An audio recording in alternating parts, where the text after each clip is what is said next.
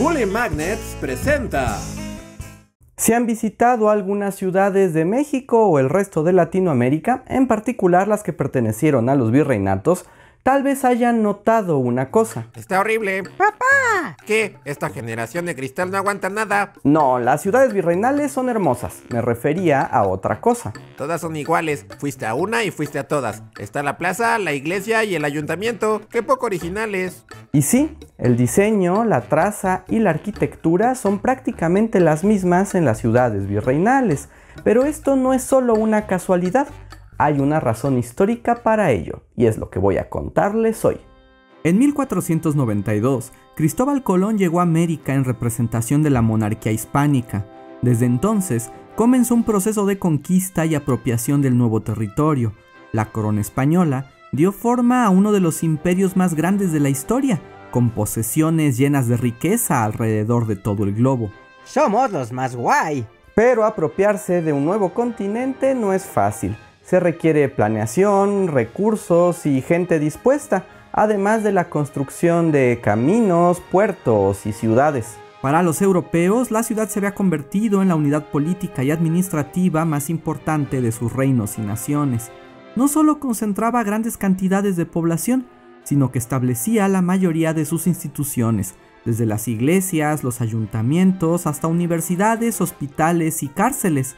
Además, planteaba sus normas y sus ideas de orden, organización política y económica. Digamos que la ciudad europea representaba la concepción del mundo para los conquistadores. Además, en un sentido práctico, tener ciudades conforme avanzaban permitía espacios seguros para resguardarse, defenderse y tomar control de los territorios cercanos. Era tanto una estrategia de avance militar como de consolidación de su presencia en los lugares. Es como cuando en el Risk pones tu banderita para que ya nadie te quite tu lugar. Pero nosotros ya estábamos aquí antes. Eso dicen, pero yo no veo ninguna banderita. ¿Dónde está su banderita? ¿Eh? ¿Eh? ¿Eh? ¿Qué diantres es una banderita? Las ciudades se iban fundando conforme se avanzaba, así que las primeras estuvieron en el Caribe, principalmente en los territorios de lo que hoy conocemos como República Dominicana, Haití y Panamá. Y la verdad es que las primeras eran bastante improvisadas. Les presento la primera ciudad del Nuevo Mundo, la Isabela. Ea, pero si son solo un astillero, un almacén y un montón de palos con un perro amarrado. Y aún así es la mejor ciudad tipo europea en toda América. No encuentro fallas en su lógica. Pero conforme pasaba el tiempo, las ciudades iban tomando forma, y una vez que el proyecto de expansión fue aprobado por la corona, se declararon algunas normas para establecer las poblaciones. En 1501, Fernando el Católico ordenó la fundación de ciudades de verdad en Santo Domingo, así como nuevas reglas al respecto se instauraron con las leyes de Burgos de 1512, bajo las que se fundó la primera ciudad con planificación urbana, Panamá. Panamá, somos una ciudad de verdad y no un montón de palos con un perro amarrado. Oye. Se buscaba que las ciudades estuvieran en lugares seguros y estratégicos, con disponibilidad de agua y alimentos. Se pedía que hubiera una iglesia y un edificio para el ayuntamiento. Por lo demás, no había reglas muy claras, aunque lo que hacían les resultará del todo familiar las ciudades ya tenían esa estructura que conocemos hoy en día. Una plaza central que servía como punto de reunión, espacio público y hasta mercado, rodeada de los edificios principales, la iglesia, el palacio de gobierno y los edificios administrativos. A partir de ahí, un trazado de calles en sistema de malla, es decir, con calles geométricas en paralelo y cruces perpendiculares. Les digo, todas son iguales. Esta forma se regía por los principios de la ciudad renacentista, que en sus proporciones geométricas pretendía ordenar el mundo con belleza. Los españoles que construyeron estas primeras ciudades no eran precisamente urbanistas o arquitectos, se guiaban más bien por las ideas comunes de la época, que según varios historiadores tienen su origen en dos fenómenos. Primero, la ciudad vitruviana. Marco Vitruvio fue un arquitecto y pensador romano del siglo I que escribió uno de los textos básicos para la arquitectura y el urbanismo, el libro de arquitectura, en el que explicaba cómo construir una ciudad ideal bajo los principios de que fuera sólida, útil y bella. Tal vez recuerden a Vitruvio porque así se llama este dibujo de Leonardo da Vinci en el que representaba las proporciones humanas perfectas según las ideas de este pensador romano. ¡Cuidado! ¡Es Vitruvio! Soy perfecto, proporcionado, tengo cuatro brazos. La ciudad de Vitruvio planteaba ciudades circulares de calles rectas y patrones geométricos, e incluía la idea de plazas centrales y otras secundarias.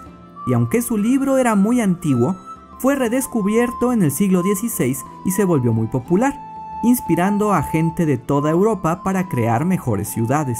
Porque las ciudades medievales eran todo un cochinero. ¡Cochinero tu abuela! Para ser justos, las ciudades medievales, con sus murallas y caminos retorcidos que van a todas partes, también tienen su lógica e historia pero dejaremos eso para otra ocasión. Por cierto, el libro de Vitruvio se tradujo al español hasta 1582, pero la versión original ya era leído por las élites europeas y las ideas habían permeado a la sociedad general española. La segunda explicación para las ciudades hispanoamericanas está en el proceso de reconquista. En 1492, las coronas de Aragón y Castilla triunfaron en su lucha para expulsar a los árabes de la península ibérica y para restablecer sus posiciones y hegemonía, construyeron nuevas ciudades que ya se parecían a la estructura de plaza central que llevaron a América. Algunos historiadores consideran que esta idea de fundar ciudades para establecer el control se originó en este proceso. Y porque las ciudades árabes eran un laberinto confuso. ¿Laberinto confuso su abuela? Y ya saben, esas ciudades también tienen su propia razón de ser, pero volvamos a nuestra historia. Durante los primeros años de exploración, los españoles fundaron ciudades bajo sus propias reglas y de acuerdo a su conveniencia. Pero una nueva complicación surgió más adelante, cuando se adentraron en el actual territorio mexicano y encontraron civilizaciones que poseían sus propias ciudades.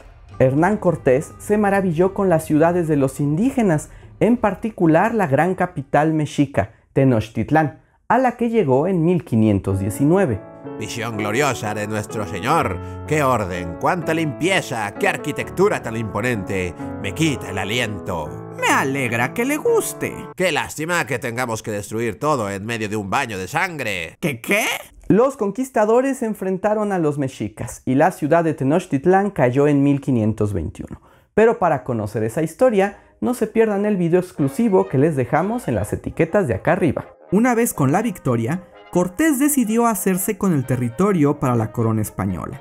Era necesario construir una ciudad y Cortés tomó una decisión que marcaría la tendencia para el futuro. En vez de hacer una ciudad de la nada, usaremos los cimientos de la anterior para levantarla. Hernán, eres un genio, joder. Hernán Cortés ordenó al cautivo emperador Cuauhtémoc que limpiara la ciudad tras la batalla que retirara los cadáveres y reparara los puentes, calzadas y hasta los caños que traían agua desde Chapultepec. De acuerdo con algunos estudios, la limpieza se demoró dos años, hasta 1523. No queremos construir sobre una ciudad tan mugrosona. ¡Mugrosona, suave! Yo que tú cuidaba mis palabras. Oh. Para la nueva Ciudad de México, Cortés utilizó como cimientos las ruinas de Tenochtitlán. Se trazó una gran plaza central, y donde una vez se levantaron los templos mexicas, se colocaron la iglesia y el palacio de gobierno.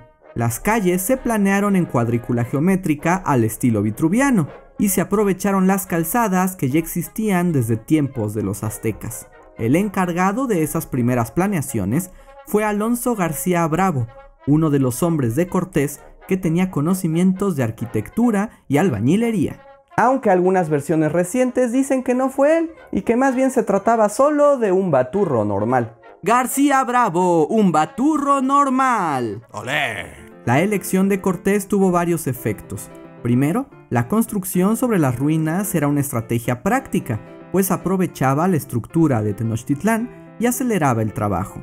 Segundo, era un acto político y simbólico, pues hacía bastión español a la antigua cabeza del imperio y tercero, hizo de la ciudad una amalgama entre lo prehispánico y lo español. Por ejemplo, la Ciudad de México quedó alineada según los edificios mexicas, que originalmente se orientaban de acuerdo a los planetas, las estrellas y otros fenómenos astronómicos que eran importantes para los aztecas. Además, la manera en que se integraron las calzadas y caminos principales fue aprovechando la disposición indígena, que ya era naturalmente ordenada y amplia, al estilo de las ciudades renacentistas europeas. La mezcla de dos mundos. Como Pocahontas, pero antes, con menos canciones y aún más violencia. La conquista prosiguió, y más ciudades fueron construidas sobre o cerca de los asentamientos indígenas, tanto en México como en Centro y Sudamérica. En 1535, la corona reclamó oficialmente las tierras americanas y fundó el Virreinato de la Nueva España. La conquista armada llegó a su fin, pero aún quedaba mucho territorio por explorar, poblar y aprovechar. Así que el rey de España, Felipe II, llegó a la conclusión de que era hora de poner reglas más claras para sus nuevos dominios. En 1573, Felipe II promulgó las ordenanzas de descubrimiento, nueva población y pacificación de las Indias, una serie de normas e instrucciones que debían seguirse para ordenar el nuevo continente. Las ordenanzas tenían varios objetivos. Primero, dar por terminada la conquista y llamar al nuevo proceso de colonización como pacificación. Esto porque era necesario acallar las críticas que la conquista había ocasionado en las potencias extranjeras y dar una nueva justificación a esta empresa. Pacificación suena mejor que conquista, es cosa de marketing. En segundo lugar, buscaba fortalecer la protección a los indios y dar fuerza al proceso de evangelización, todo después del debate de los naturales de Fray Bartolomé de las Casas, esto se los explicamos en otro video que les dejamos en las etiquetas de acá arriba.